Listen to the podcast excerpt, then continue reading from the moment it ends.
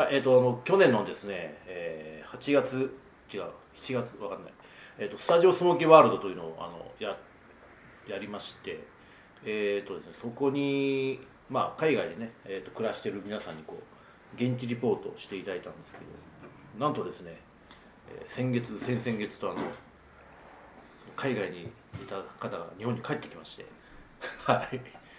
ちょっとね、今日はその2人に実は収録に参加してもらってます。ちょっと紹介したいなとまず、武漢から熊太郎さん、お帰りなさい。ここんにちは熊太郎ですはい、お帰りなさい。で、シンガポールから宇野さん、お帰りなさい。おはい、もらってました。緊張しましアクションって分かんないかた。もう一人のカルロら。はいスです。、お帰りなさい。はい。はい、あの2人はもうずっと海外長い方なんでで多分ね今日本にいますけど多分僕テンポラリーなんだろうなと思ってるんですよ。ねまたね何年か経つとまた海外にねまた出ちゃうんだろうなって思ってて、はいでこの貴重な時間をねちょっとまた我々と絡んでくれたら嬉しいなと思って今日参加してもらいました。よろしくお願いします。よろしくお願いしますでお二人はあのまあ働くために海外に行ってたわけですよね。そうですね。転勤転勤出稼ぎ。転勤ですね。出稼ぎじゃないか。ある意味でか ある意す味でかさんね、ちょっとその辺の話またね改めてあの別の機会で聞かせてほしいなと思いますけど、はい。はい、よろしくお願いします。はいぜひよろしくお願いします。で今日はですねちょっとあの、えーまず僕の話をしたいなと思いまして実は、えーこの10月1日からですね、えー柔術をブラジリアン柔術をお、おお始めましてですねちょっと憧れの格闘技生活をこれから始めたいなと。いよいよ はい、はい、というわけでちょっと今回はその話をしたいなと思います。それではスタジオスモーキー始まります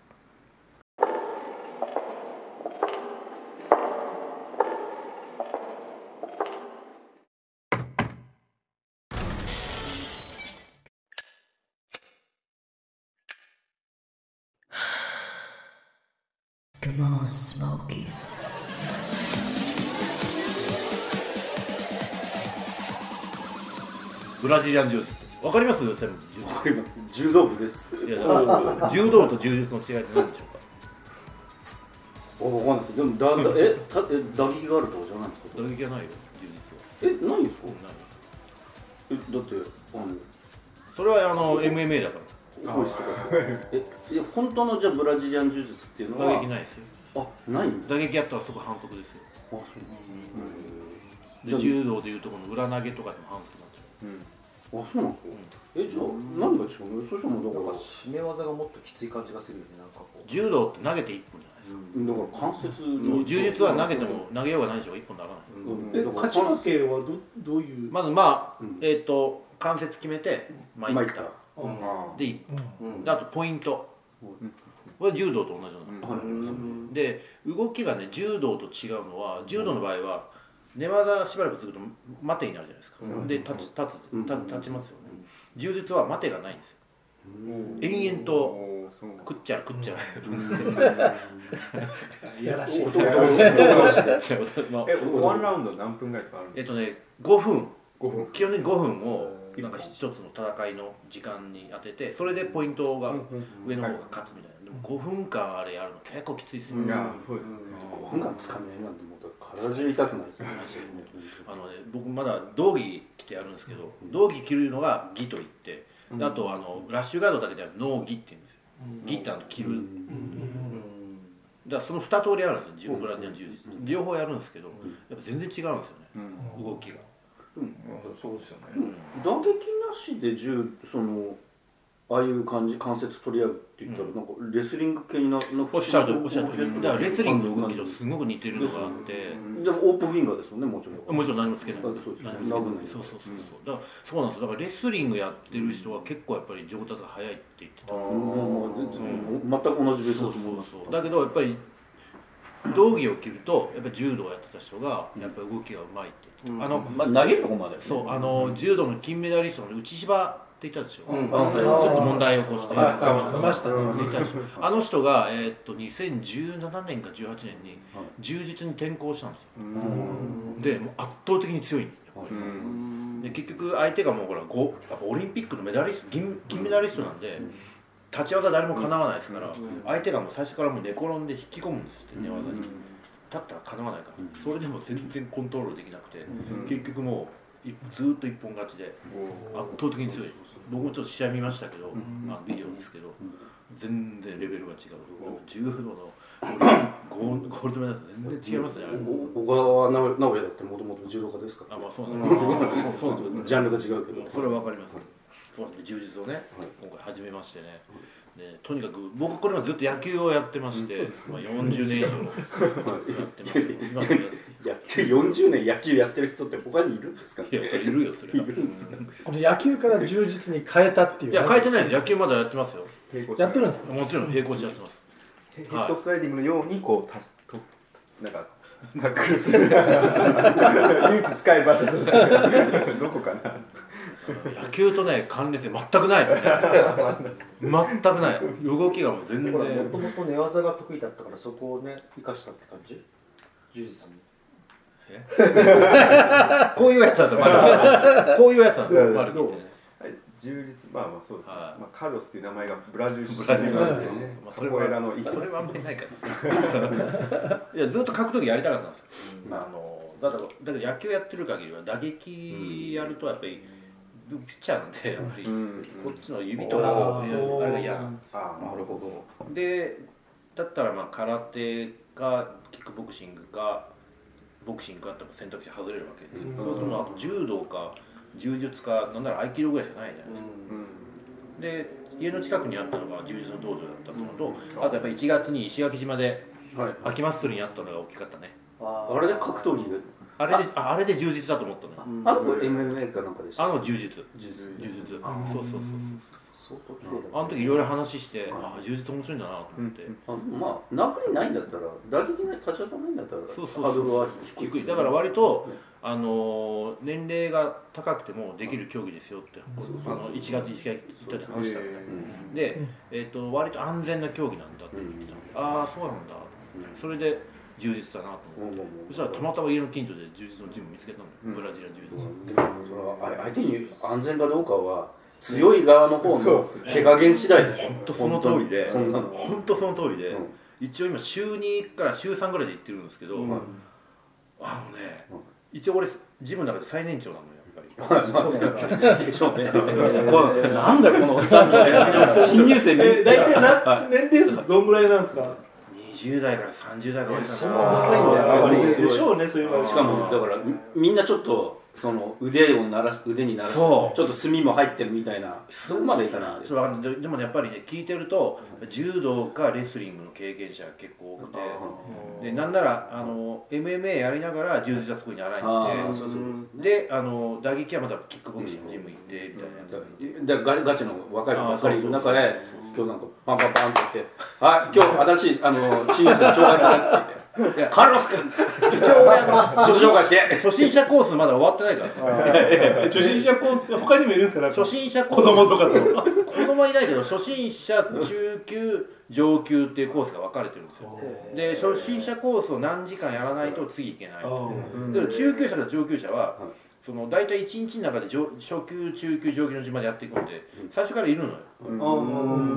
でだからその人たちとこうちょっとこう組む。はいあの機会もなまなたまにあるじゃん。あそういうこと。手合わせじゃない。手合わせ。でい。けない基本的な動作をやる。あはい。でその中で先先週先週ねマジでちょっとこう締め方のその型をねやりましょうみたいな話になって腕十字と三角締めあとはい。あとチョーク。あフロントチョークの練習があって俺神経死ぬかと思った。もうねやばいの。上海のやつとどっちが？あいいよ今俺言おうと思って懐かしい懐かしい懐かしい上海あいつもなかなかのあいつも K1 だからそうですね。んだからその時以来俺死ぬかと思ったっていうぐらいやばかったあの特にチョークがフロントチョークがやばくて。カルロスプロレス大好きじゃないですか、はいはいはいたしプロレスは全然たしなんではいなかったですかアマレス的なのとかも。うあれ見るだけだから。俺おさんを見るしかできないですあれは。長い人は何年ぐらいやってるの道場はえっ、とねそブラジリアン柔術自体がそもそも市民権を得てきたのでつい最近だからね、えっとバーリトゥードジャパンがあれ確かね何年ぐらいだったっけな80年代後半ぐらいですよ。確か僕の記憶が正しければ。あの佐山悟、んね初代タイガーマスクが彼が引退したのは85年とかなんですよ。でしばらく経って UWF に参画して、UWF をだやめてそこからバレットとジャパン第1回目やってるのが90 80年後半か90年かどっちかぐらいなんで。だからまだ30年ぐらいなの、あのそもそものですよなんか歴史格闘技の歴史。歴史として。あいや格闘技の歴史はもっと古いよ、柔道の原型だから柔術って、もっと柔術。あれ？なんか僕知ってたの、はい。知ってた。なんか勝手に記憶してたのは、日本から猪熊なんだかだか木村なんだかだかわかんないけおっしゃる。どあのねあの、まあ、ブブラジルに行っおてっしゃるとりであのエリオ・グレイシーとかっていうのはまたその後の人たちなんですか？も,、えっとねもっと昔の人がいる。おおっしゃる通りであの駒駒前田前田光駒代前田光代っていう人が、はいえー、と柔術家で。宝塚かなんかの人？違うわ。面白い今の面白かったバカ大駒劇場とかそっあれ明明治明治の最初ぐらいじゃないあのあそんなに昔ですか？それぐらいの時代にその人がブラジル渡って、でブラジルで、えー、とレスラーとレスラーとかあと,、えー、となんだっけ、まあ、アマアマチュアレスリングの人とかといろいろやって柔道を教えたの。それはそそこで経意味として。ちゃちゃちゃ単純に柔道家として教えに行った。あの当時は結局プロレスラーといっても今のプロレスラー全然違うから、カーニバルレスラーって言って、本当にあの力自慢を募って、あのほらカーニバルカーニバルとかサーカスがあるでしょ。そこにレスラーが上がって誰か連れ上がってこいっつって、リング上でやっつけてるアトラクションみたいなのがあったん。で、でそういう時代であの、まあ、そういう柔道家が行きましたと。でその当時柔道、まあ、ちょっと今の柔道違うみたいになってて全然。でそれで寝技を中心として、えー柔道のその伝道を南米ブラジルでやってそこでいたのがグレイシーの祖先みたいよ、でそこでそれが発展したのがブラジリアン柔術グレイシー柔術。それがまたなんそのな100年ぐらい経った後日本に。戻ってきた。逆輸入されてブラグレイシー柔術みたいな形で。っていうのはすごい歴史のあれを感じるんだけど、まあ、さっき言ったその猪熊さんとかはい木村正彦とかはいそういうとこで絡むんだけどね、うーんまあ、そういうのがあるんですよ。でもその道場でカルロスが一番最年長で最年長でね。でそうするとその道場でまあ要は訓練をして巣立ってった人とかもいるわけ巣立ってたしというというかねそのそもそも道場自体がそんなに長い歴史があるわけじゃないからね。だからで柔術自体が市民権得たのはまあさっきの3ここ30年ぐらいの話なんですよ、おそらくは。でっていうことは、多分その道場とか増えてきたのってやっぱここ10年とか15年ぐらいでしょ、あこれがみ MMA みあの総合格闘技が一般的になって、そうすると最初はほらあのヘビー級の体化け物みたいなのばっかり出てたじゃん、で今やっぱり体小さい人が多いよね。日本人だから、そうするとみんな自分もできると思ってやるじゃないですか、そうするとジムって当然増えるんでしょう、で割と充実のジムって結構あるんですよ。各地に。多分これ10年15年ぐらいだと思う。それでなんかあのほら空手とかだとなんとか会館とかあるあるあるあるあそういうふうには分かるじゃないですか？えっとね柔術はね面白いもんでね、その流派もおそらくあるんだけど、それよりもあのね例えばね、えっと基本的にさっきも言ったけど寝技関節技の世界なんで、例えば寝技マスター誰々のジムとかね。なんかそういうそうそうそうそうなるほどそういうタイプがあってで俺覚えてるんだけどあの昔 UWF に一時 UWF の時って、まあ、90年代前半ぐらいだったんだけどその時にその、えー、とロシアのサンボサンボねコマンドサンボサンボとかあとねまあ柔術もそうですよねでそこであの技を習得した人が自分で格闘技の量を作ったりとかした。サブミッションアーツとか。まあそういうのも。サンボもなんかベースが柔道だったり。サンボ柔柔基本的に。ただサンボと柔道の違いはサンボは足技がある柔道は足技ないでしょ。であとサンボは、えっと、競技としてのサンボと,、えっと軍人が学ぶためのコマンドサンボっていうのがあって。殺すための。まさにまさにまさに。本当にあの戦場で使うためのサンボでだからナイフ使いとかも教えるみたいなのがあって実実際そこに出てた人がその昔前田明がやってたこあのリングスっていうところにコマンドサンボ出身の選手がね。コマンドサンボと教官が出てたのよ。ゴルフハンっていう、いああああいましたねそうそういうのが実はあるん。ですよね、そうなん。だはいはいはいでまあ、まあ、行ってますけど本当にあの先週ちょっと心臓になりましたで結構ジムにいる結構ベテランの方って言ったらいいんですけど、やっぱなんかそういう体育競技とかあもちろん出ますよ。あみんな大会もあのはい一応あの日曜日とかにはい試合があってで日曜日たまにジムがクローズになる時あってそれはみんなであの見に行くとかあれセコンドにつかなきゃいけないみたいなのがあって。へー。そうそうそうそうえそれってく黒帯とかやっぱそういうのがあるある帯も、えー、と一応上黒でしょ？でその下がなんか紫とか青とか茶とかなん。もう当然俺白なんだけど白青紫茶黒みたいなそのだからどんどん黒に近くなってるみたいな。でそういう検定試験みたいなそうのがあるんですそうそうよあと年齢でも分かれてて。そうそうそう。だからち年齢的に白のね。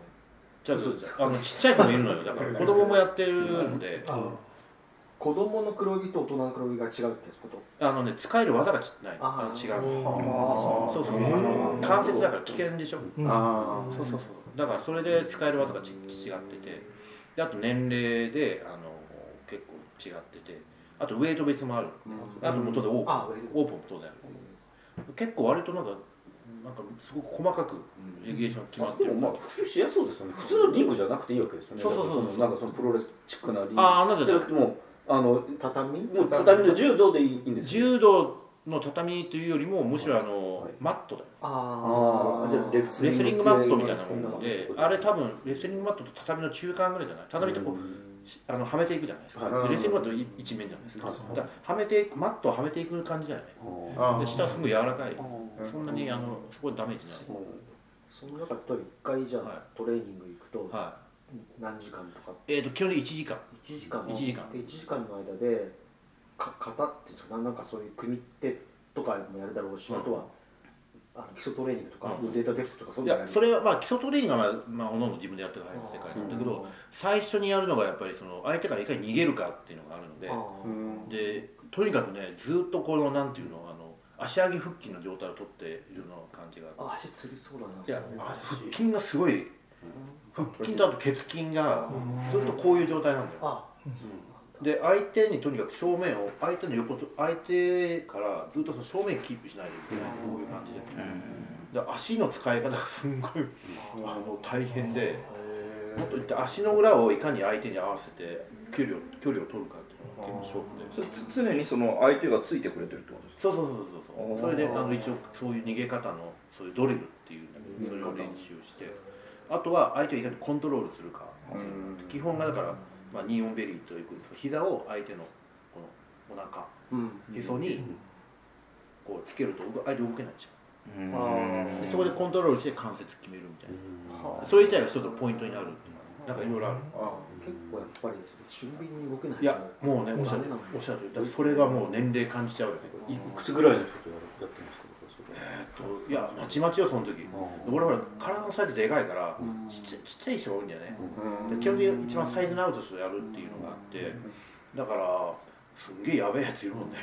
だからでもカルロさんよりも小さい人とその組手までやってもやっぱ死にそうになるんですよでもいやなると思う。あのあれ体硬いと多分ねうん。ダメっぽいんで逃げるのに体俺ら硬いとさダメなんであと後転後ろに回って体を後ろに倒してうん。で相手のバックを取り返すとかねそういう動きもあってそうすごい。あすごい。相手にバック取られるでしょ。取られた時にちゃんとこうこう後転して相手のバックを取り返すみたいなそういう動きも決まってて。うくるくるっと回る回るあそっちもある。こっちそっちもあるけど。はいあバックってその上四方だね。上四方になった時にああそうそうそうそう。寝寝てる状態。寝てる時にでそうそうその時にこうやって後転して相手のバックを取るみたいな。そういうのそういうのをやっぱやんなきゃいけないから。結構ねやっぱり体が硬いともう全然話にならないなって、うん、でもねすごい楽しいのよ。で動きの一個一個が全部あのリズムなんですよ、あのてこ基本的に関節技っててこの原理を利用するので、でそれを理解しないと多分関節決められないでしょ、で相手からいかに逃げるかっていうことはこの次の手足をいかにこう使うかが勝負で、例えば右手と左へ右右手と左足をつい対にして相手と距離を取る、なんかそういうのがすごく大事でそういうのがすごくねあの見ててねいややっててねめっちゃ面白いですね、なんかこうさ参考書とかあ一応、まあ、そういう見てやるわけじゃないけど、まあ、実用書みたいなのが結構あって、まあ、柔術入門的なね。その行ってるクラスではあそんなのは別に使わないじゃあそのいいこう言葉で教えられてやってるそうそう感じそう。だからもう1時間しかないから言っても俺なんかまだ入門コースしかやれないからね。なので事前にいろいろこう勉強して、うん。動きの教えてもらった動きの理由をほら知らないと分かんないじゃん、うん。例えば相手の相手の足ももにこう、ね、寝転んで足の裏をつけるわけ。よそうすると距離を取れるじゃない、まあ、これもガードポジションの。一つうん。でもそれ分かんなかったらさ何やってるか分かんない、うん。その理由とか、あるいは横に相手がついた時に体をくるっと回してで相手のももに足の裏をつけて相手の勝負に回るみたいな動きもある、うん。それも一つのポイントがつくなんか動きみたいなんで、ね、それ単にその訓練だけやっててもさ意味わかんないとさ、うん。もちろんなんでもないし。でもそれはあれですね。なんかその格闘技見る時もちょっと楽しくなりああますね。そうそうそう。だから全然やっぱりちょっとまだやって1か月ぐらいだったけどさやっぱ今の総合の試合とか見てても面白いなと思ってた、あこんな動きあるんだとかすげえもうそういうのがすごくちょっと見方がだいぶ変わりましたね、でも1ヶ月だいぶの知識量だったりするなと思っていて。それなんでかっていうと俺これまで散々パラ総合もそうだけど格闘技の試合見てきてる。んであでなんかこういう動きやってって言われた時にあこれこういう意味なんだみたいなのが結構頭に浮かぶんですよ。うん。でそれが結構面白い、うん。うん。なんか答え合わせをしてるようなイメージがあって、あそれとかそういうことまあこの間ちょっと亡くなった猪木ね。うん。猪木の、まあ、試合もそうなんですスパーリングとかみんな好きだった昔からうん。猪木のスパーリング。で動きがねやっぱり柔術っぽい動きも結構あったりなんかして。あこういうあ確かにパックと腕取って返してたなとかなんそういうの。もめっちゃノリノリだね。えもうど道着で指定道着かなんか一応買って。もちろんもちろん買ってはいはいはいなんか似合いそうっすよまあまあ似合うと思います一応あのみみ体でかいんでね。強そうに見えますね。想像するに。いや歌詞やって申し訳ないけどそのなんか一番最初入った時に紹介された時にカルさんなんて言ったの？何を？なんなんて言ったの？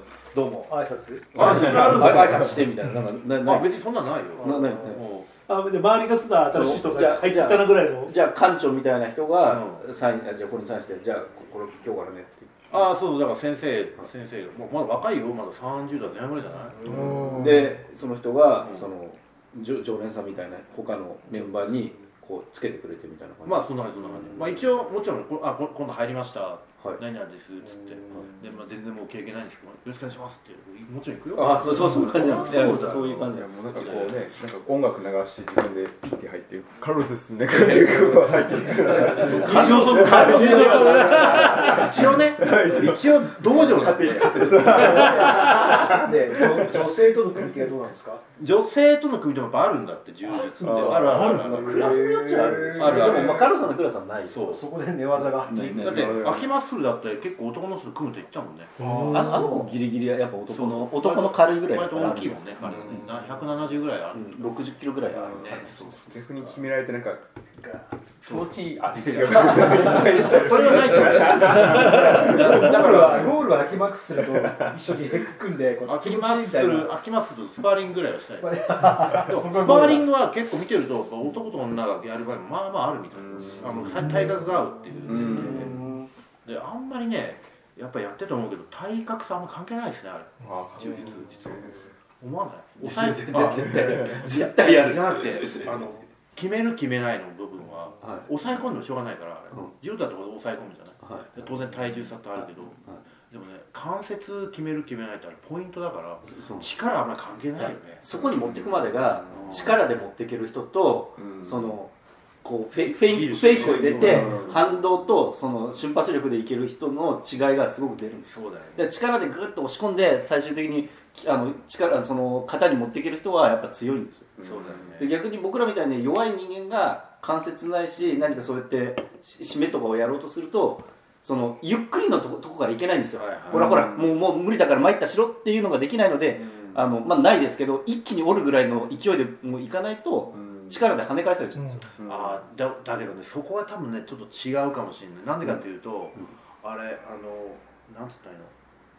決め決めるなって言われるんだよね、うん。あの最初は。危ないからねまずねであとあの力じゃないって言えばよく言われる、うん。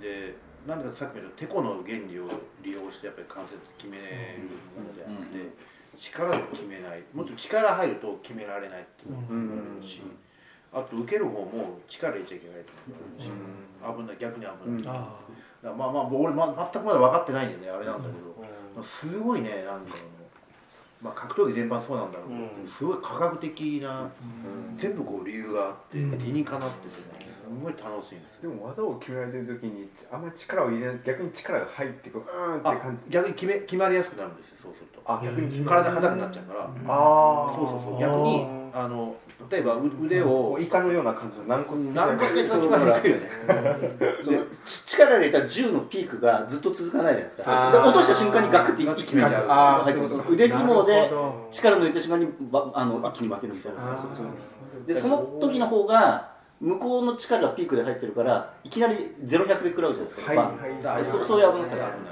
ない。しさすがめっちゃメイクセンス。うんあとグリップする時もグリップ腕の組み方も決まっててこれが一番力が入るかなとか。で相手の技例えば腕絡みややられた時もこの体勢だったらてこの原理が効いてるからこれ決まらないんだよ。うん。なんか全部なんか理由があってすスんごい科学的な。んですよ、うんうんいだから面白くてだから、や面白い面白いね。まあうん。人体構造をちゃんと理解してあまさにまさにるってことですね。まさにうん本当その通りまあそれですね。それを理また人体構造を理解するとやっぱ技も決まりやすくなるし、うん。あのまずまあ逃げることから始めなきゃいけないですけど、うん。それも、まあ、あの覚えが早くなるんで、やっぱり知っておいてほしいですねってよく言われる、野球には全くない動きですようん。へ 全くない。野球はほら全部片方の作動な動作なん。で、僕うん。右投げなんですけどもずっとこの右で投げるわけで、うん。これをもうこれは何十万回とやってるわけです、うん。だから体のバランス悪いんですよ、どうしてもああいいね。そうそう左右のね肩の高さがやっぱ違う違うし、うん。でもっと言ったらあの体を体の柔軟性もこっちは柔らかい。こっち硬いんですよ、ああー。ずっとこうそれは出るでしょうね、う両利きじゃない両利きじゃないといけない、だから今の例えばダルビッシュなんて両方投げるトレーニングするんですよ、あバランスでもできるよね。投げ投げられるんですよ。今の30キロぐらいとかそうそう投げられるしね、うん。そう。だから今の若い野球選手みんなそうやってるんですよね、左右のバランス取るうために、右打ちの人も左で振ってみたいな、うん。逆もやってみたいなやるんですけど俺らの世代はほらもううさぎ跳びとど根性の世界ですあ ないんですよそういうの。だから僕バランスすごい悪くてだからその柔術のトレーニングの時もあれあれを右と左両方ともやっぱりやらなきゃいけないんですけどできないんですよそれが。うん逆にみこの左ここ右回りはできるんですよね。右回りわかるね。利き腕が回れるんだけど。でだからまあやっぱやっぱ右回りの内内股が一番楽ですそうなんですよ本当に。で左逆回りがやっぱりできないからこれがねこのトレーニングやると一番結構辛いっていう。まず体を使ったことのない方向の筋肉使うっていうのはでも一番大事ですよ本当に。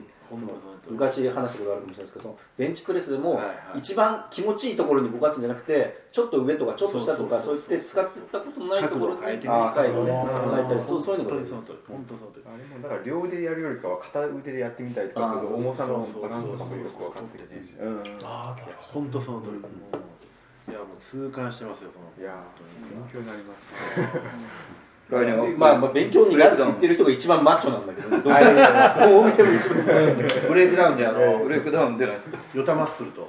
え？チャイヨタ知ってます？チャイヨタ出てくるんですよねあのこれがオねーディション俺受かったんですよ。受かったんですか？ヨタマッスチャイヨタのブレイキングダウン。ブレイキングダウンブレイキングダウン。あの女子女子のオーディション面白かったですね。じゃあお応援しに行きましょうか。ヨタマッスルあれ池袋かどうかでしたよあのそっちのまだやってるのもうやってまだまだ出てるみたいよ。あのガールズバー。マッスルガールズ。これこれからですか？試合が。試合はこれからみたいチャンネタってあの AV 女優マッスルガールズ。へで今度格闘。まあプロレスプロレスラーになってあのブレイキングダウンにこの間オーディション受かカルロスさんもいつかは試合っていう。いずれやっぱりやりたいっすよね。試合出たいちょっと応援しに行きますかじゃあ。それ栗田純絡んでください。ちょっと意味が変わってくるどの看板でブレイキングダウン出るの本名じゃないもん。出るでしょそうそうそう。そうだからもうとりあえずあれですよね。商談試験とかがあるので、はいやっぱり帯の色を変えたい。何年か経ったら いずいずれブレイキングダウンブレーキが それまでブレーキが続いてたら。僕ら上り作って応援行きますか行きます行きますでも試合は試合はやりたいですよねやっぱ。見てみたいでもね初心者の試合のビデオもあったんで見見たんですけどやっぱりね上級者と全然違いますよ。全然全然違う。初心者の試合ってやっぱり柔道っぽいうん。なんか柔道っぽくてあの立ち技が多くてそこから倒してポイントみたいな。え柔道っぽいってなんか僕のイメージ柔道はその、はえ相手の襟をつかみながらなんか足を、そうそう動かして、ね。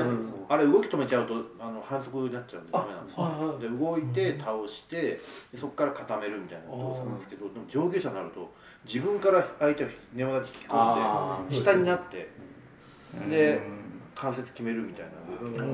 どっちも初心者は倒れたくないからそうそうそう。こうやってしかも柔道でもこう自己体って言ってこうやってひ肘肘伸ばしちゃって距離取っちゃうからそう。それそれで膠着状態がずっと続いてるようなのが多分初心者なんじゃないかな。それでもそれ反則になっちゃうからね。だそれはねやっぱ見ててああ全然違うなと思うしちょっと試合を早く。でも半年一応半年であの全カリキュラムが終わるんで一回。でその時にどこまでできてるかで。そこら辺になるとああどうぞ。でもそ卒業。じゃあそれじゃないよ。一通りのそのなんて言ったら最低限の動きみたいなまずドリルが終わる。基礎が終わるってやつ。基礎まさに基礎中の基礎が終わるから。週1ですか？週2か3あ結構行きますねそしたら。え月謝っていくらぐらい1万ちょっとぐらい1万1000円とか。え週2、3行ってそんなもんなんですか？つったら月に月にね俺何回でも月に8回から10回行けるコースなんで確かえだから週ー、一安いっすね。安いですね。ね1000円が月1万1万1万なんか誰かの金額に似てるけど8000円ぐらいしそうな感じがしますね。1回あたりだから一応さ一たただ一俺まで1時間しか行けないから大体その充実の稽古行く前はジムでウエイトをやった後に行くんですよ。あやったやったそうすると体も温まってるから、はいはいは怪我したくないじゃないですか。だから温まってない時に行くと怖いんですよあすごいですね。ジムで浮いてやった。めっちゃ元気いいなと思って風呂で風呂でどんだけ元気いいんだ思っちゃった今ままず温めるみたいなそうしないと怖いんですよ。風呂入ってビールでしょ確かにおかしいよもう50じゃねえよ。ジムで体温めてから。でもやっぱこの1ヶ月間ねやっぱねトレーニングのねあの時間と量増えた。あ全然違うもんねあのやっぱり。楽しいですよえさっきの試合の話に戻るんですけど試合出るって言ったらそのどういうクラス別になるんですか？年多齢と分僕かは年齢とあと白帯。あのあの階級でなんかシニアクラスとかそういうなんあるかそういうのがあるあとウェウェイトウェイトもありますよ、ウェイトとその3つの多あ分なんか見てみたいなはい。そうカテゴリー多分やると思います、みみんなでカルロスって感じで応援しに行きますねラウンドがあるそういうことやってる余裕 見てる余裕もないのいやいやいや。ラウンドがあるでも同あじそうっすよね。同じ船で知ってるってことは。なんでそこであ相手も大相手も大体カルロスさんと同じぐらいの年齢年年齢のまずそこから。あのおおっさんおっさん同士でやる。まさにまさにまさに。そこからですよ。だからだからなおさらねなおさらその柔道とか、そのレスリングとかの経験者の人が多分やってると多分強いんですよ、あまあそうであとそうジムで今一緒になっててやばいやつ一人でラグビーの経験者。あーラグビー。ね。大学までラグビーやってて多分ね年齢30代半ばか40いくかいかないかぐらいのやつなんだけど、まあ体硬いのよ。あこう寝技の練習とかするじゃないですか、で結構密着するんですよ、で体痛いんだよ硬くて、硬いっていうのはその柔軟性の問題じゃなくてもう表面が硬い。表面が硬いの。よ腰の硬い。だからやっぱりコンタクトスポーツでしょ？ラグビーって。だからやっぱり表面硬くなるんですねあれね。じゃないと広角機動隊みまさたいなにまさにまさに合ってる感じすげえこいつやべえみたいな。や でも男同士の寝技ってちょっと想像するとどうなのかな。俺もそれ本当最初嫌だったんですよ。50歳50歳まあ若くても問題はあるけどちょっと想像そうなのがありますまさにいろんなものがなんかかなんか顔に当たりそうで。いやいやそれもあるし。そもさんそれがいいじゃないですか。あとね、あ汗結構かくじゃないですあかー。俺すげえ汗かくんではい汗がねこう下になってその顔にバタバタ。いやもう太陽系からのような感じでおっさんの汗が入ってる。ちょっと酸味が入った感これはなんか申し訳ないなと思う。よねそれもうせめてちょっとやるんだったらなんか ラウラウンドガールオファーしてくださいよ。おっさん同士の例えばカルロスさんでもおっさん同士の汗ベトベトの試合を見に行くにはなんかちょっとあのあのあのオファーもうそれのそれ当時の絡み練習だから言ってしまえばもでも格闘技はでも言ってみればそうなっちゃうよね。まあまあそうなっちゃううだけどやってる間はもうそんなこと考えて余裕ないですよいやそうでしょうね。本当に。まず動きがまずわからないし、でであと技の練習とか入るときに関節は、ね、決まると本当に痛いんで、うん。一瞬に一瞬でも痛いなと思うし、締め技はね本当ねやばい、もでも決まっちゃって痛くてしばらくその何痛さが残っちゃってる。うあいやだから決める前にもうタップしちゃうんであそれでもダメなんであれ練習の時は。うん試合の時はもうそうにならないけど、ここまで型に入ったらもうタップしてくださいって言われる。ん。で、まあ。そうしたら危ないですよ俺野球やって右投げでしょ、で俺右肩のこのなんつうの？うん。可動域が狭いのよ。やっぱりダメージがあるから、あ肘もこれ伸びないから。だから右のみ肘と肩ってすぐ決まっちゃうからこれ決まそうそうそう。そうそうそう右投げだから。みもう右右利きの飛びつき腕十字がすぐ入る一発入っちゃうから。可動域をまず広くすることからまあそれはもうずっとや野球で必要だからやってるんだけどやっぱりダメージが残ってるからどうしてもね決まりやすいんだよまあそんなのもあってさ。でもそれも楽しい はでも格闘技興味ありますよいいや面白いですねやっぱ、うん。本当に。でこれまでやってない動きなんですごい戸惑いはありますけども、やっぱり新しいことをこうやるっていうのはやっぱり面白いです、うん。でできないことができるようになるってすげえ楽しいですうんいやーね。ね本当楽しいす。ごい羨ましいですね。なんかね。趣味がなかなかできない年代になってきたので、そういうそうやって何何を思い切り何を言ってる何を言ってるその格好何この？いやいやこの11月になろうとしてる T シャツに 短パンで。シンガポールが来たんでね。まあまだ第一番もないですよね。そうなんだ。よあの服がと届いてこないっていう。買えよっていう。いやいやもう本当ね、まあ、そんな感じでございますよ。とりあえずあの最初の1か月目ちょっと報告としてね、うん。お話をさせてもらいましたけど半年後にもちょっとまたあそうですね。の報告をどこまで上達したか。もう帯の色が変わったとかいやそそれはないまだ。まだ半年なのに無理無理無理無理。そう半年で無理無理。そのカリキュラムが終わるって基礎的には終わるだだけなんで多分僕格闘技経験者じゃないから、うん。経験がある人は多分1年とかでうん最初からちょっとあの多分飛び級みたいな感じになるんですよ。ああうん。へえそうそうそうだから1年と1年半でもう帯がね上の方に行くんですけど、うん。僕は全くのど素人ですから、だから多分どうだろう。ああいう会あのテストね、段を取るためのテストって2年ぐらいかかるんじゃないですか、結構そんな何段階もあるのに1段階で2年っていや最初一番かかるんですよ、うん。ああそういうもんなんだ。そうそうそう。ななんか帯の階級によって使っていい技が決まってるみたいな。ああまずは型をっていうまずは感じですね。型をやって、で基本的な動作ができるまで決まりますよね、そういう階級って、それをまず理解して頭で理解しても体が覚えなきゃいけない、うん。まあ反復練習もいるんで、ああ結構ねやっぱりなかなか覚えるのが大変なんですけど、でも楽しいです、いや、はい。はい。はい。じゃあまたあの半年後にご報告させていただきます。おはい。よろしくお願いします。観戦しに行きます。はい「